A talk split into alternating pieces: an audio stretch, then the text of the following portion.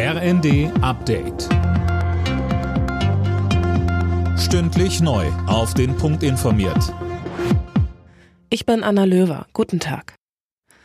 Der mutmaßliche Todesschütze von Paris hat bei seiner Festnahme zugegeben, dass er ein Rassist ist. Der bereits in der Vergangenheit wegen rassistischer Gewalt angeklagte Franzose hatte gestern vor einem kurdischen Kulturzentrum drei Menschen erschossen.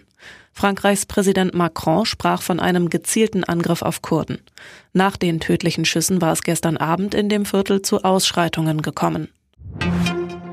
Während wir Weihnachten feiern, müssen die Menschen in der Ukraine weiter mit russischen Bombenangriffen rechnen. Der ukrainische Präsident Zelensky sagte in seiner täglichen Videoansprache am Abend, die russischen Terroristen würden christliche Werte und jegliche Werte im Allgemeinen verachten.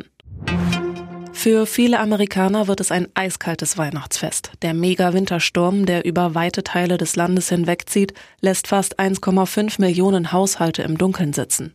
Diese Kaltfront ist schon historisch, Christiane Hampe. Ja, zum Teil sind die Temperaturen auf bis zu minus 48 Grad gestürzt. Durch die Extremtemperaturen drohen bereits nach Minuten Erfrierung, wenn man ungeschützt nach draußen geht.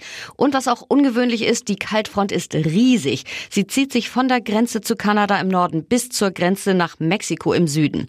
Mindestens fünf Menschen starben bisher schon. Bis gestern Abend wurden über 5000 Flüge gestrichen. Viele kommen damit nicht zu Weihnachten zu ihren Familien.